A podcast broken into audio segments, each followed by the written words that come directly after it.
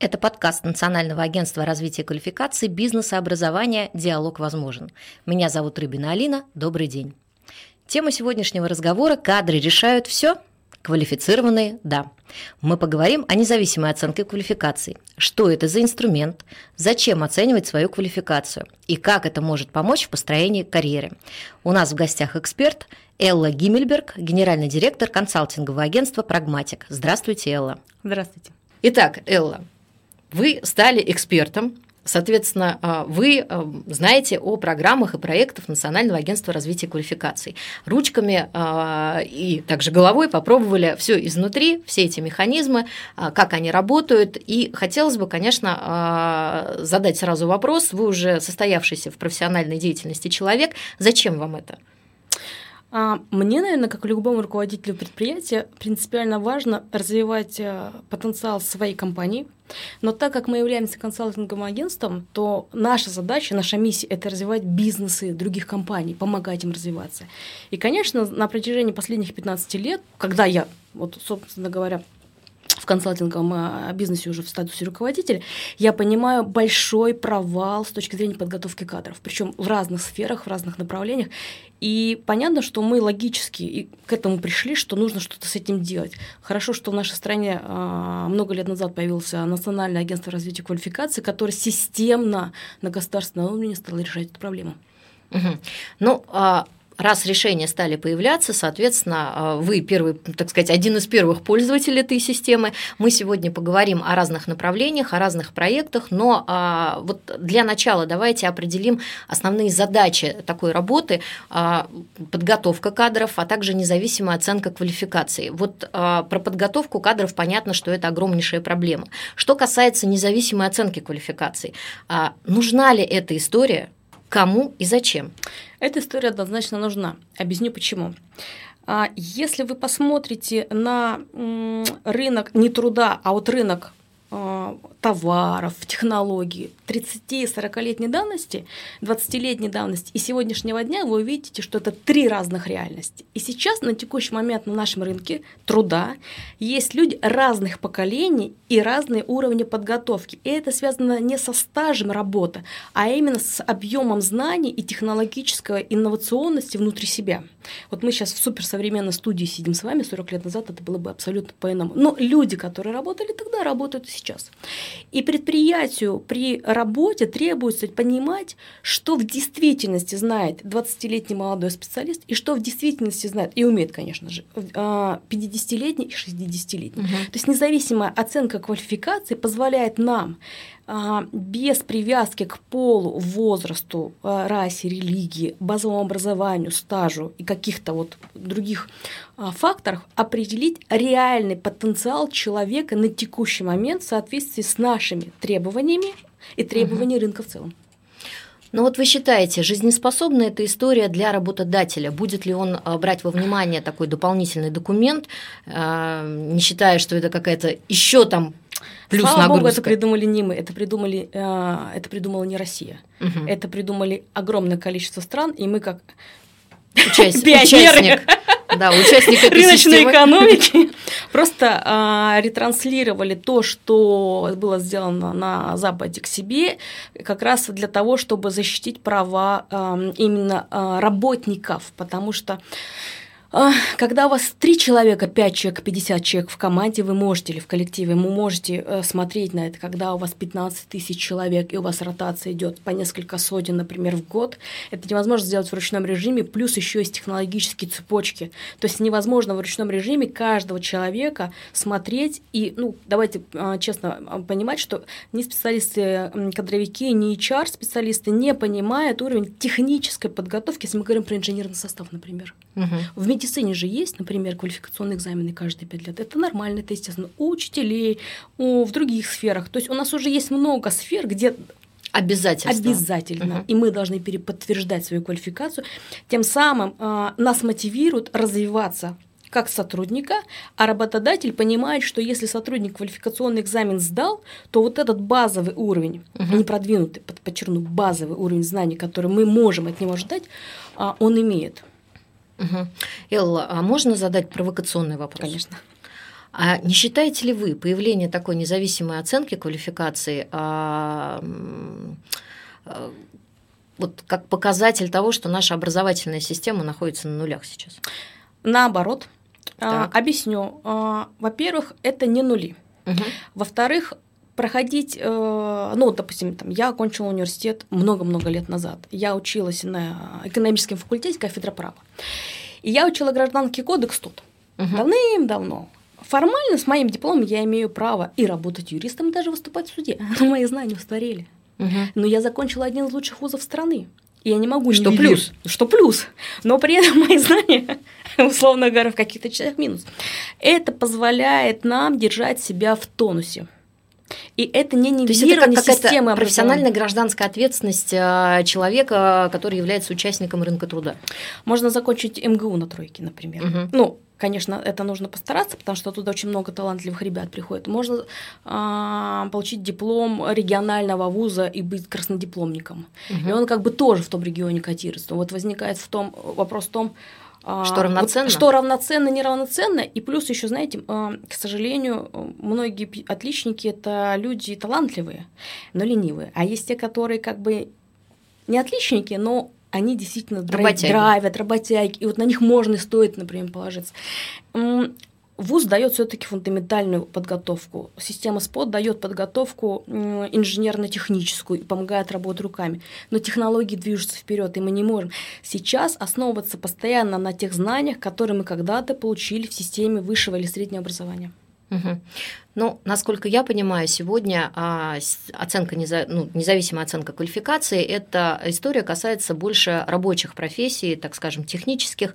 Нет. Нет. Давайте и расширим. У наноспеци... И у наноспециалистов есть свои а, центры оценки квалификаций. Угу. Потому что, э, когда идет разработка какой-то новой технологии, нам нужны специалисты, и нам нужно понимать, что они в действительности знают и понимают, потому что у нас порядка 80 программ в нано направлении в стране, и у них программы примерно схожие между собой, но что в действительности у человека осталось в голове после получения высшего образования, это большой вопрос. Угу. И здесь, конечно, хорошо иметь независимую оценку квалификации, потому что мы можем всегда исключить фактор а, ну, знаете, как бывает, о, вот сейчас скандал, который буквально утром, когда ехала к вам в эфир, э, видела, что молодому человеку занизили оценку из-за того, что у него волосы не того цвета и сережка в ухе. Угу. То есть есть еще Это такая предвзятость. Да, угу. есть такая предвзятость. Вот независимая оценка квалификации в независимых центрах как раз создана для того, чтобы убрать предвзятость и им не важно. Экзаменатора. Как... Экзаменатор. Какого вы окончили вуз, в каком году, какого у вас цвета волосы. То есть, если вы подтверждаете, что вы это знаете умеете, вы состоявшийся специалист на рынке труда. Угу. А, понятно, это хорошо, идеален тот случай, когда подтверждаю. А если не подтверждаю, если вдруг у меня не сдан этот а, профессиональный экзамен, ничего страшного. А, что это? Пересдача, это подготовка, это репетитора нанимать. То есть в, в, этой, в этой истории какие инструменты будут работать? А, смотрите, ну, а, так как мне приходится каждые три года самой сдавать а, по одной из направлений в своей деятельности профессиональный квалификационный экзамен, то я раз в три года а, сажусь с учебниками, все это учу, иду, сдаю экзамен. Если вдруг по, по какой-то причине я или там мои коллеги этот экзамен не сдаем, да, у нас есть три месяца преподготовиться. То есть на этот период времени мы не имеем права вести профессиональную деятельность в этом направлении. Угу. А, и это правильно. То есть э, знания не должны затираться. То, что э, человек не сдал, это не приговор. Это говорит о том, что в какой-то части, по какой-то причине а это же не одно задание, что ты одну задачу uh-huh. завалил, это же комплекс заданий. То есть какой-то блок ты действительно не знаешь и не понимаешь, тебе нужно это потянуть и прийти пересдать. Дает ли это возможность, вот а, сдачи такого экзамена самостоятельно, а, дает ли возможность людям без высшего образования, скажем, подтверждать наличие необходимых для работы, для работы компетенций? То есть вот или... А высшее образование вообще не является подтверждением компетенции, потому что в зависимости, э, ну, смотря, что мы говорим, то есть а, понятно, что человек может работать, например, а, ну, допустим, я там uh-huh. с вами сижу, разговариваю, для этого не нужно иметь там высшее техническое образование. А, и понятно, что я бы, наверное, могла свои компетенции набрать каким-то образом, ну, как-то uh-huh. сконструировать их. Но если человек работает на атомной станции, то понятно, что у него должно быть специальное образование, какое-то там накопление. Узкое компет... направление да. отраслевое. И uh-huh. здесь как раз, наверное, некорректность самого вопроса, потому что мы же э, вот этим сертификатом э, или аттестационным э, квалификационным документом не подтверждаем наличие или отсутствие высшего образования, мы подтверждаем наличие отсутствия квалификации. квалификации. А у нас э, квалификация 9 уровней, и высшее образование это 6, 7, 8, 9. А ниже это же уже СПО, а еще ниже это школьное образование, уже после школы. Так вот, как раз я как человек из народа со стереотипами, когда для получения какой-то должности, для прохождения каких-то повышений квалификации, да, всегда требуется диплом о высшем образовании. Практически.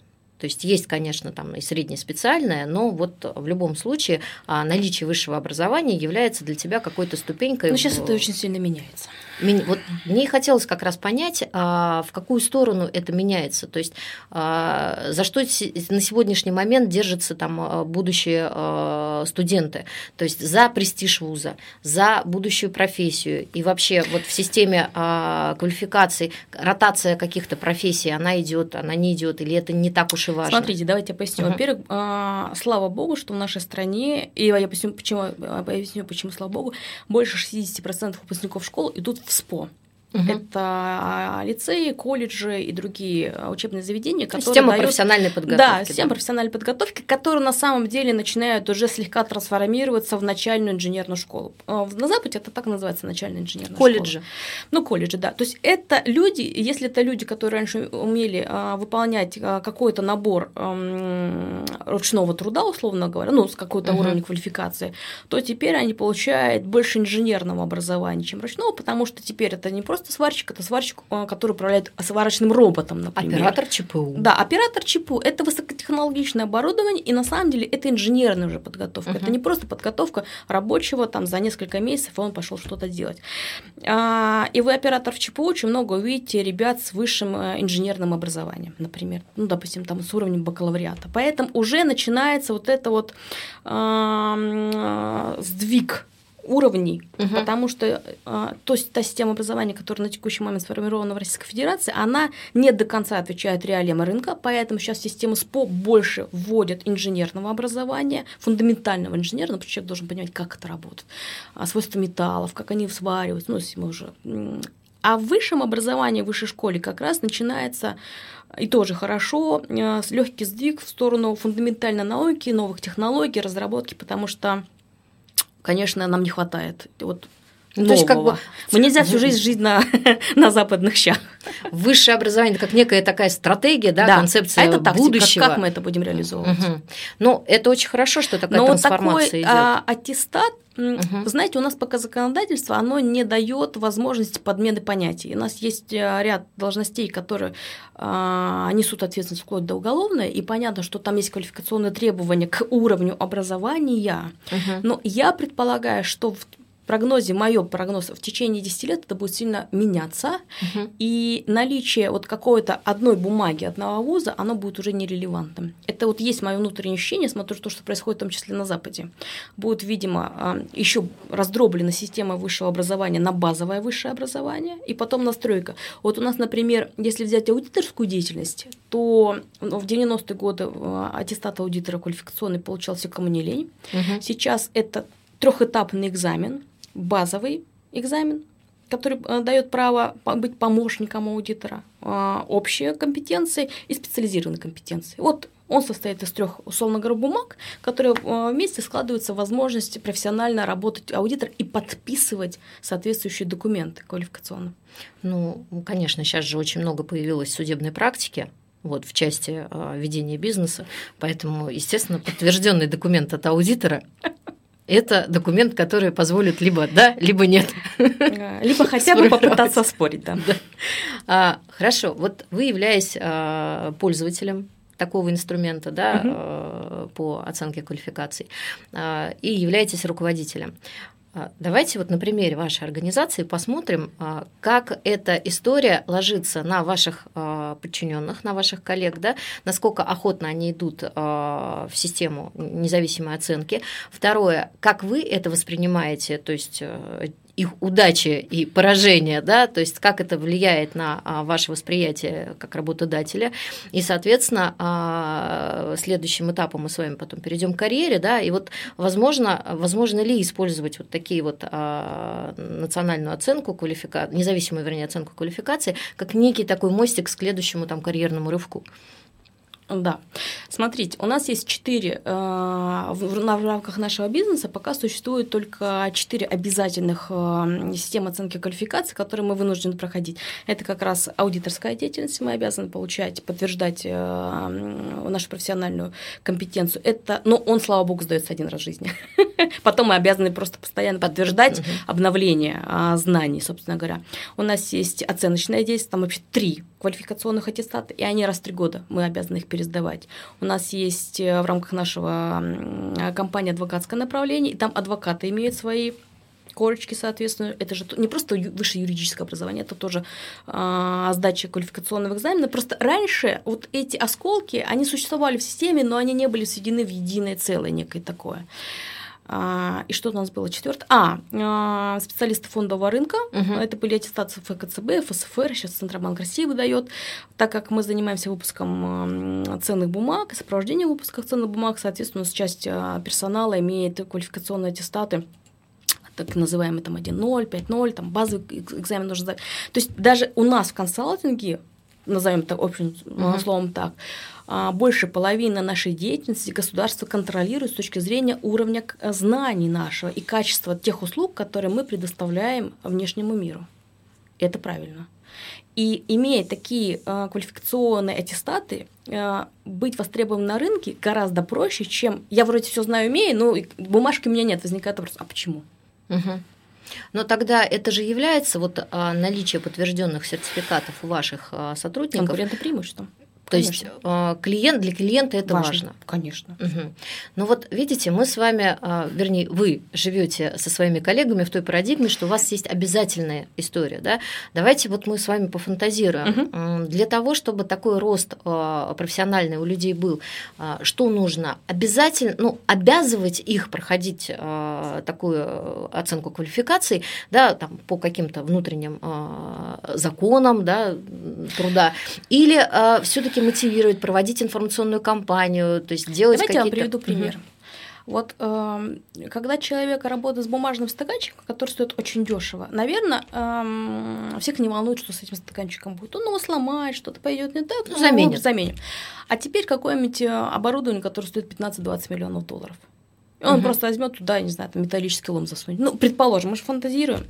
То есть э, понятно, что такая ошибка специалиста, сотрудника, она может быть э, судьбоносной для компании, да. для компании. Ну, то есть, если не фатальной, что она разорится, что очень может быть, но, по крайней мере, ну, это будет ужас. А, ну, помните уже, у нас кто-то там какое-то отверстие просверлил в сотруднике. И слава богу, все остались живы, понимаете? Потому что иногда, а причем а, это же делали не в космосе, это же не делали, там, условно, там не космонавт, ну, мы же сейчас вот фантазируем, это же сделал какой-то специалист где-то там, наверное, в Перми или там Самаре, или где-то блок, условно говоря, делали. То есть из-за ошибки кого-то где-то на Земле могли погибнуть люди, где-то ну, да он мог быть просто неаккуратным, не вним... он мог не подумать. Знаете, ключевое слово уже в России, я не подумал. Угу. Вот, поэтому здесь нельзя говорить о том, что нам нужно что-то мотивировать, потому что если люди понимают ответственность, вот знаете, эффект бабочки. Вот угу. вроде вот тут этот немножко там что-то сделал не так, этот немножко не так, это немножко не так, все, катастрофа. Поэтому здесь возникает, наверное, взаимное движение и работников, и работодателей на предмет того, что да, а, сейчас государство обязывает часть большая часть не обязывает. А, будет какая-то прослойка буферная, где а, по желанию. То есть, да, можешь получать, можешь не получать, потому что вопрос рисков. Насколько эта деятельность а, влияет на человека другого, там, на общество и так далее. Или вообще никак. Угу. Ну, то есть там ты спортсмен, любитель там рыбалки, например, спортивный. Ну, зачем тебя сертифицировать? Ну, как бы вот я не понимаю, например. Ну, то есть пока это по мере необходимости, потому что э, сейчас сам, сам сотруд... и уровень ответственности. Э, да, сейчас вот у нас есть в стране 40 э, советов по профессиональным квалификациям, они имеют отраслевой угу. характер, и в рамках СПК определяются перечни реестра тех профессий, для которых требуется, не требуется обязательно рекомендательно э, получение вот таких таких вот э, подтверждений квалификации, или, например, компании, которые себя представляют, по сути дела, монополию типа Росатома, имеют свои сертификационные центры внутри себя, и они уже в рамках стратегии своего развития, в рамках развития кадрового потенциала определяют, что для них является принципиально важным. Тогда получается, что сам работодатель у нас а, вполне спокойно себе может а, заставить своих специалистов проходить независимую оценку квалификации, тем самым подтверждая а, для, для рынка труда, для рынка труда, что специалист у него такой есть, да, который прошел все и очень успешно, и в том числе предотвратить возможную фатальную или не очень ошибку. Уважаемые слушатели, сегодня мы обсудили непростую тему, тему независимой оценки квалификаций. Поговорили о том, какие перспективы она открывает для каждого молодого человека, выпускника и работодателя. Спасибо большое, Элла. Это был подкаст Национального агентства развития квалификаций, бизнеса, образования «Диалог возможен». До встречи.